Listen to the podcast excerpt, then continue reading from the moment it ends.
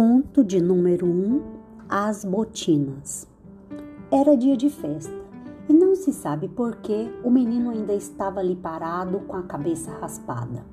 Na verdade, sabe-se sim. O motivo era que, de véspera, o irmão mais velho tinha mandado raspar-lhe a cabeça, mas o menino não tinha roupa nem sapatos para o casamento da mãe.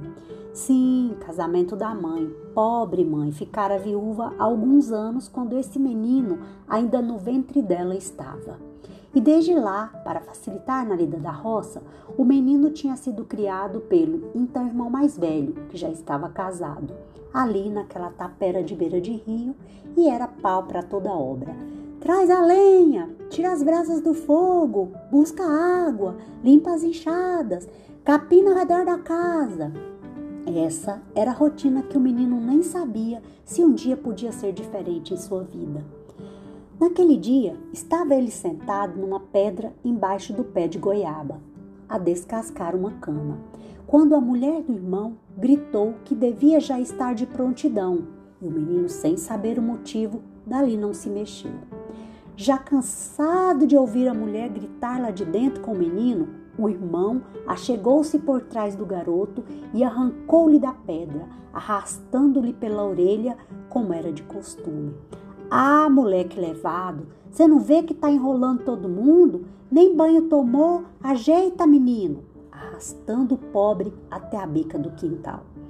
Lá na bica gelada, o menino se esfregou, remoendo de raiva as dores na orelha suja.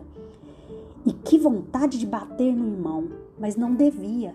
Ele era forte, além do mais, era mais velho, devia-lhe respeito. Saiu da bica, vestiu os trapos, foi para casa. Lá, a madrasta cunhada esperava ele com uma muda de roupa, calça curta de saco de linhagem e camisa costurada de uma outra de seu marido. O menino se vestiu, Achou-se muito formoso. O irmão deu um tapa no menino e falou: Vai lá, agora tá pronto pro casal da mãe. Pega os cavalos que vamos. O menino já ia saindo do rancho e o irmão deu por si que o caçula não tinha o que calçar e gritou: Tom, volta aqui, você não pode ir de pé no chão. O menino nem ousou responder, pois era acostumado sempre a estar de pé no chão pouco fazia diferença. O irmão foi lá dentro, pegou uma botina sua, deu para o menino que calçou e parecia nadar de tão grande em seus pés, mas não tirou mais e saiu cambaleando dentro da botina para pegar os cavalos.